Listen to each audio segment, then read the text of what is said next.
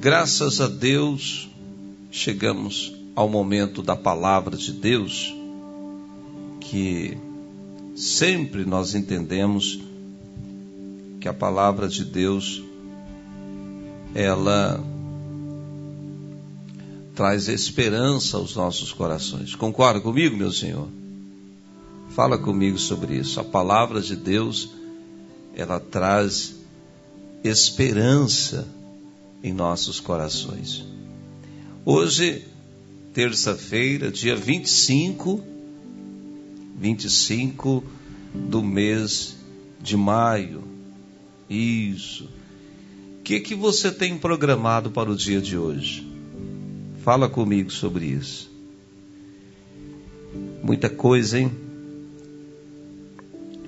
E nessa programação que você está aí planejando, vem cá, vamos conversar.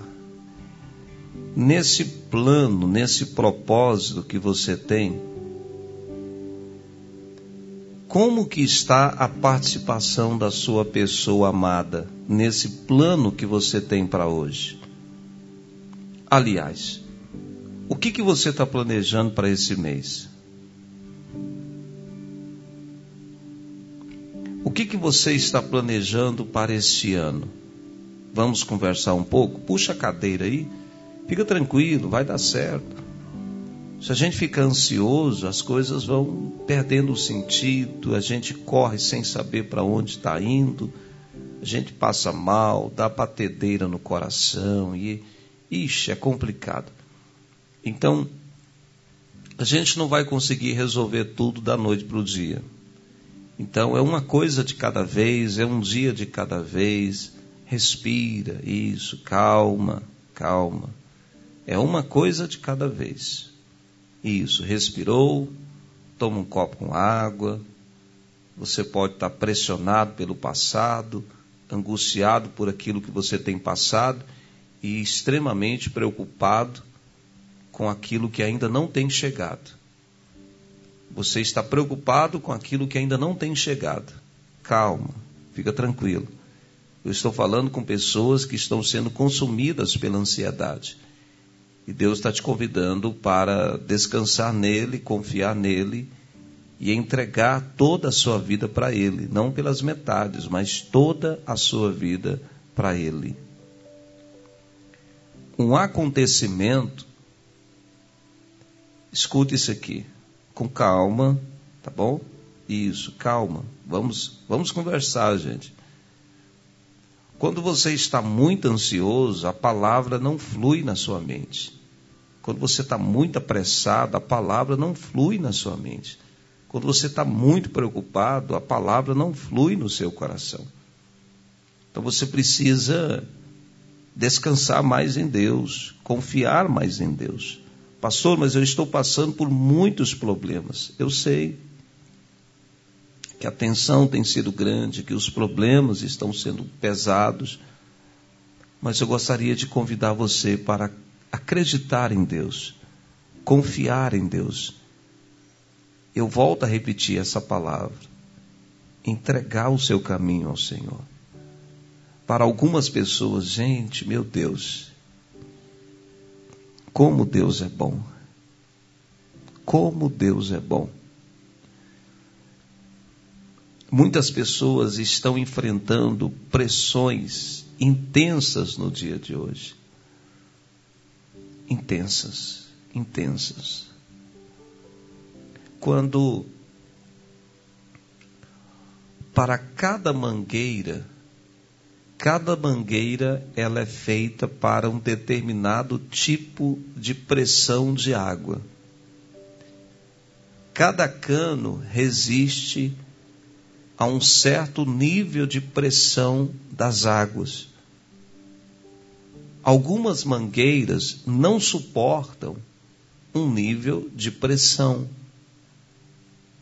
Então precisa comprar a mangueira de acordo com a pressão das águas que passarão por aquela mangueira. Quanto maior o número de água, maior a pressão.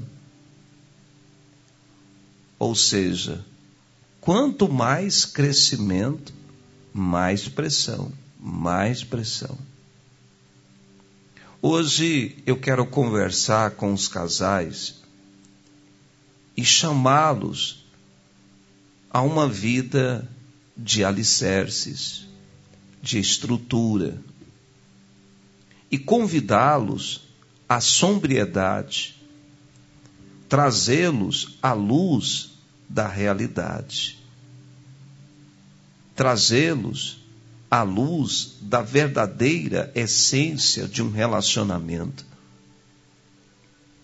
Quando eu era menino, o apóstolo Paulo disse isso. Quando eu era menino, eu pensava, eu agia como menino.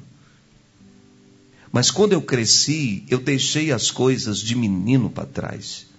Eu amadureci. Casamento sem amadurecimento é sofrimento. Eu vou repetir. Casamento sem amadurecimento é sofrimento. E nós estamos percebendo que muitos das, muitas das situações conjugais são resultados e oriundas de falta de maturidade. Falta de maturidade naquilo que se fala. Mas não controla-se o que se fala se não trabalhar o coração. A Bíblia diz que a boca somente vai falar aquilo que o coração está cheio. É preciso trabalhar o coração. Alguns corações estão com feridas. Alguns corações estão entristecidos. Alguns corações estão extremamente abatidos, desiludidos, decepcionados, frustrados, amargurados. E temos a tendência de trazer toda essa dor para dentro do relacionamento. Temos a tendência de trazer todos esses distúrbios para dentro do relacionamento.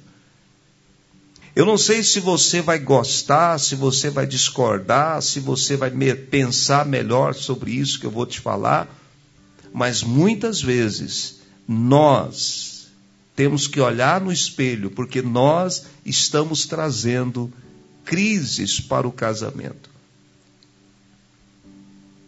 Com o nosso jeito de falar, com a nossa maneira negativa de olhar para a pessoa a qual nós estamos amando, com a nossa cobrança excessiva e com a nossa expectativa em algo que o outro ou a outra nunca poderá nos trazer. A Bíblia fala de um casal que se amavam fortemente um casal apaixonado, um casal que viviam juntos, em que o marido trabalhou 14 anos para estar do lado da sua pessoa amada. Mas a mulher,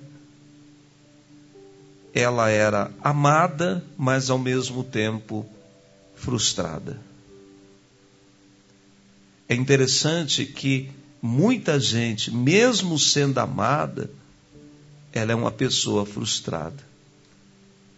Tem um versículo na Bíblia que diz assim: procura conhecer o estado das suas ovelhas. Você conhece o estado do seu cônjuge? Você conhece o que se passa na cabeça dele? Você conhece verdadeiramente a pessoa que você dorme junto com ela 10 anos, 15 anos, 20 anos, 30 anos? Eu já ouvi expressões de pessoas que diziam assim, pastor, eu dormi junto com uma pessoa 20 anos e 20 anos ela me enganou. Eu não conhecia. Depois de 20 anos eu conheci uma pessoa que eu não conhecia. E foi a minha maior tristeza, a minha maior decepção. Você já deve ter ouvido essas histórias por aí. E talvez, infelizmente, você possa até ter vivido ou está vivendo essa história. Eu não conheço mais a pessoa que eu estou casado. Quem já ouviu essa expressão? Eu não conheço mais essa pessoa que eu estou casado ou que eu estou casada com ela. Ela é totalmente diferente do que ela era. Algumas pessoas, com o passar do tempo, as ilusões mudaram elas. As ilusões da vaidade. Quantos casamentos que foram destruídos pela ilusão da vaidade? A pessoa começou a pensar que ela era sucesso demais para aquela casa. Ela deveria fazer sucesso fora da casa.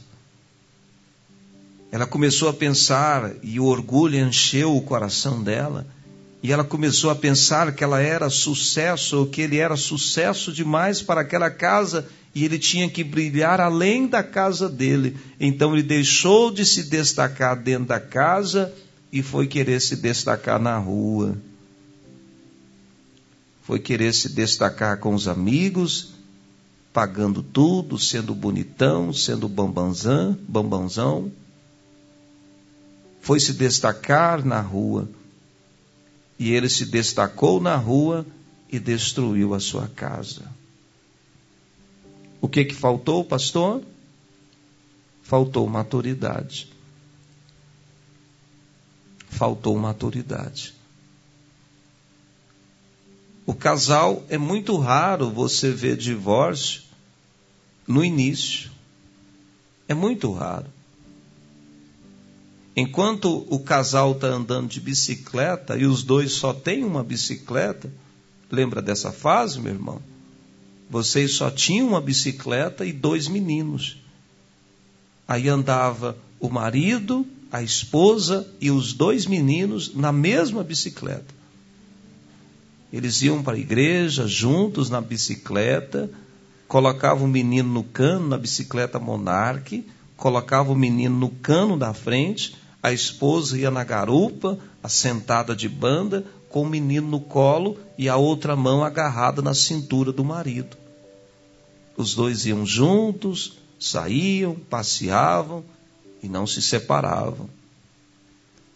E moravam numa casa que tinha três cômodos uma cozinha, um quarto e uma sala. Era um barracão. Moravam lá. Barracão de meia água. Nem pensava em separar. Jamais passava pela cabeça. Não tinha problema, não tinha dificuldade. A mulher não tinha tanquinho, lavava a roupa na mão. Não tinha problema, não tinha dificuldade. Mas aí veio o crescimento.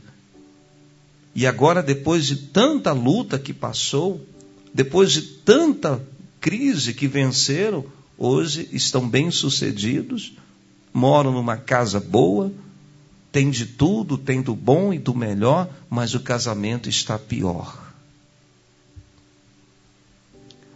Quantos casais melhoraram financeiramente, mas piorou o relacionamento?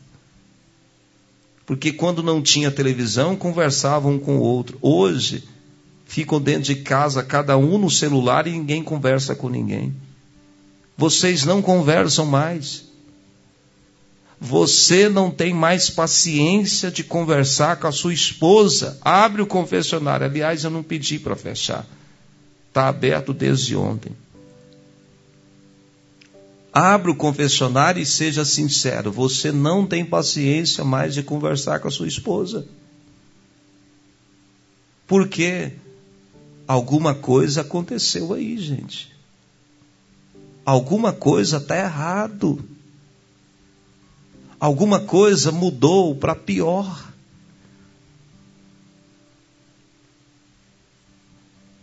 Algo precisa ser trabalhado e mudado no coração.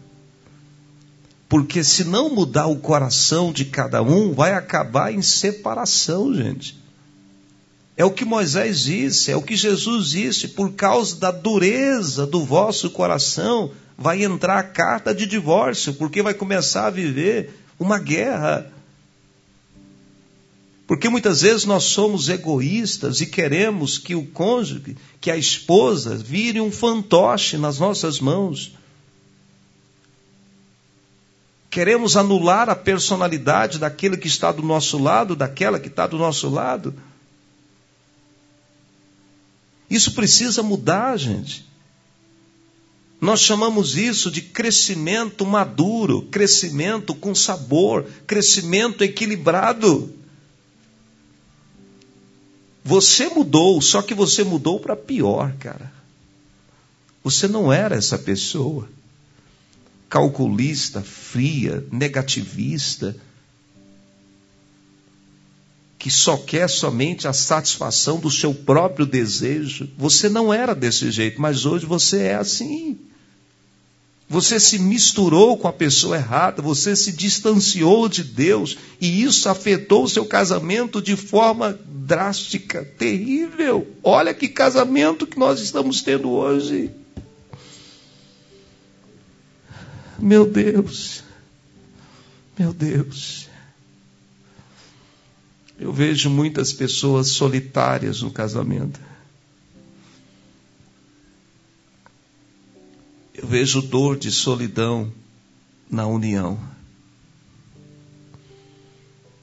Isso precisa ser trabalhado, isso precisa ser mudado. Isso precisa ser trabalhado existe uma possibilidade em Deus de algo novo acontecer. Não tenha medo de batalhar por algo novo no seu casamento. Não tenha medo de dizer: Senhor, eu estou disposto, eu quero.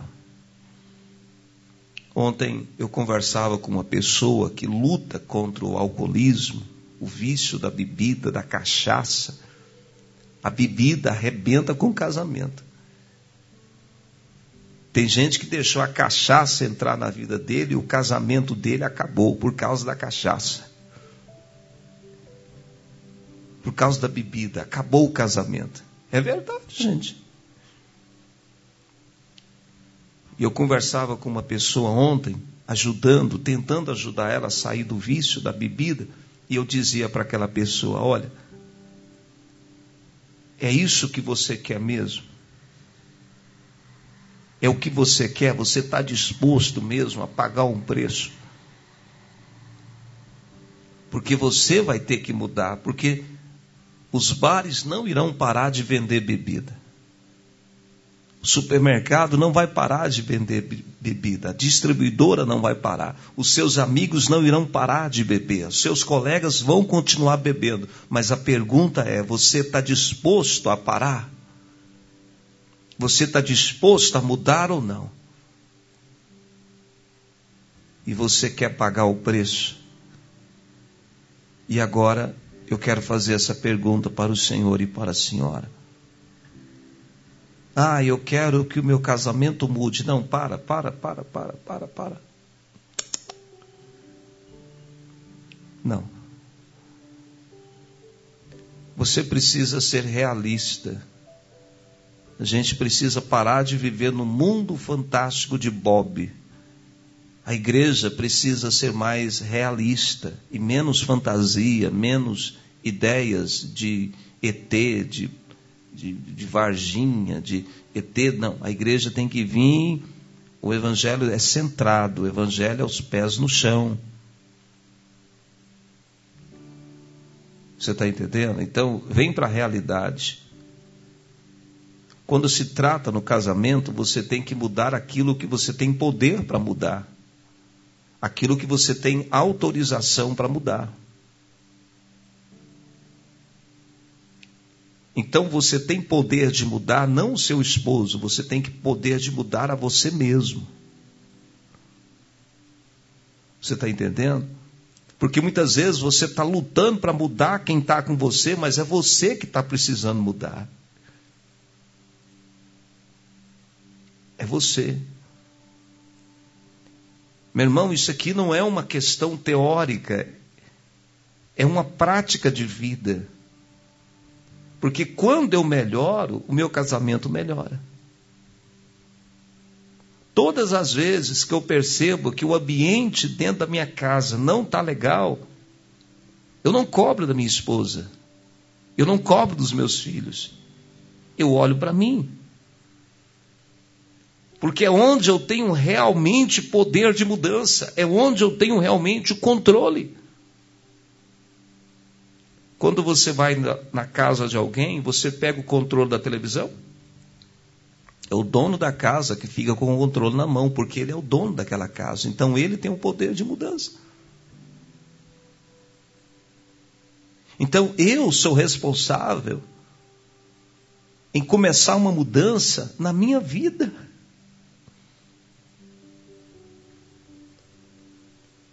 Eu não preciso esperar o outro mudar para que eu mude. Eu não preciso esperar felicidade no outro. Eu tenho que ter felicidade em mim mesmo.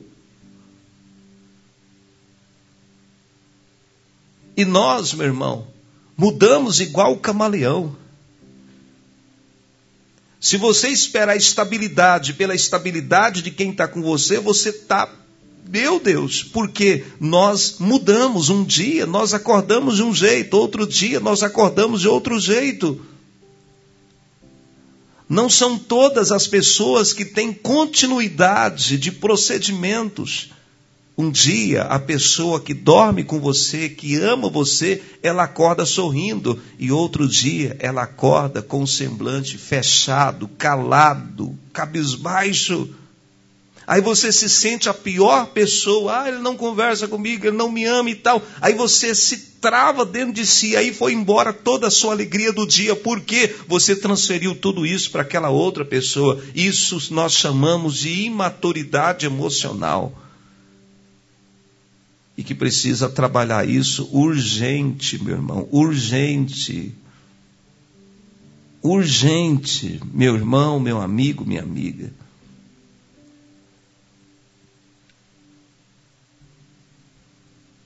Consegue entender o que eu estou dizendo para você?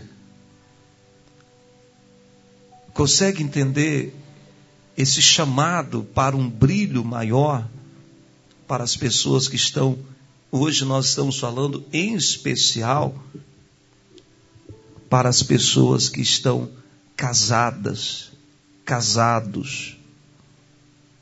É preciso haver esse entendimento. Quando Jesus chega em um casamento em Caná da Galileia, vem comigo, quem está por aí ainda? Você está por aí? Que bom, hein? No início da palavra você estava impaciente, hein, camarada? Você estava querendo até passar o dedo no áudio para ele ir para frente. Fica quieto aí, meu companheiro. Então, quando Jesus chegou em um casamento, a primeira coisa, ele chegou. Jesus precisa chegar no seu casamento. Ele precisa entrar para dentro da sua casa. Ele está batendo. Você precisa permitir, você precisa convidar Jesus. As pessoas na Bíblia, quando tinham problemas em suas casas, elas iam, não foi isso? Jairo ele foi e buscou Jesus. Marta foi e chamou Jesus. As pessoas elas iam e chamavam a Jesus. Se você tem tido problema no seu casamento, você tem que ir e chamar Jesus, ele tem que chegar na sua casa. Ele não pode chegar só na casa do vizinho, na casa do seu pai, não. Ele tem que chegar na sua casa. O que, que significa? Casamento que o cônjuge não tem experiência com Deus, dificilmente ele sabe lidar com o casamento. Porque você precisa conhecer quem conhece o casamento. Está entendendo? Pega a visão. Você tem que conhecer quem conhece o casamento. E quem conhece o casamento é o padre, é o pastor, é o psicólogo, é o psiquiatra. Não, não, não, não. Quem conhece casamento é quem criou o casamento, gente. E quem criou o casamento foi Deus. Então, todos aqueles que conhecem a Deus têm uma grande probabilidade de ter um casamento estruturado. Agora, quando falta o conhecimento a Deus, a oração, a comunhão, o casamento vai se tornando uma coisa do dia a dia. A gente trata o casamento como a gente trataria um problema no carro, a gente quer uma solução prática. E casamento, meu irmão, não são situações práticas. Por quê? Porque casamento envolve sentimentos. O carro deu um problema no motor, então vamos trocar aqui, vamos fazer uma manutenção, tá pronto, troca o óleo, troca as pastilhas, não sei o quê, não sei o quê, tá pronto o motor. Mas casamento não isso envolve sentimentos. Meu peixe, você pisou na bola com essa mulher. Você quebrou a confiança dela, você feriu ela, você machucou ela. Não estou justificando a frieza que ela tem te tratado, mas eu quero que você se coloque no lugar dela. Você decepcionou ela brutalmente. Ela está lutando para voltar a confiar em você e você fica cobrando. Pelo amor de Deus, você tem que entender isso. São universos que são desconstruídos. Quando uma palavra dura é falada no casamento, aquilo vai gerar dor, muitas vezes permanente. Isso não é como fazer um chá, meu irmão. Envolve sentimentos, e sentimento é uma coisa complexa, enraizada. Pelo amor de meu Jesus, me ajuda, alguém traz água. Você precisa entender que não é uma situação muito simples. Por isso que você tem que cuidar muito do seu casamento. Né? Você não tem ideia do embaraço que você está entrando quando você traz problema para o seu casamento. Você não tem ideia da problemática, porque casamento envolve profundos sentimentos. A gente precisa falar isso aqui, cara. A gente precisa. Então Jesus, ele, ele chega na casa, porque ele foi convidado, ele não estava ali de penetra, gente. Ele foi convidado. Ele trouxe os seus discípulos. A igreja é, isso aqui é. Gente, eu, eu precisava de mais tempo para compartilhar isso aqui. Mas hoje foi uma guerra para pregar sobre casamento hoje, gente. Meu Deus, foi uma resistência do inferno hoje. Você não tem ideia a quantidade de espíritos malignos. Não quero ser aqui o pânico no lago, o Zé do Caixão, mas você não tem ideia da quantidade de espíritos malignos que estão incentivando o divórcio.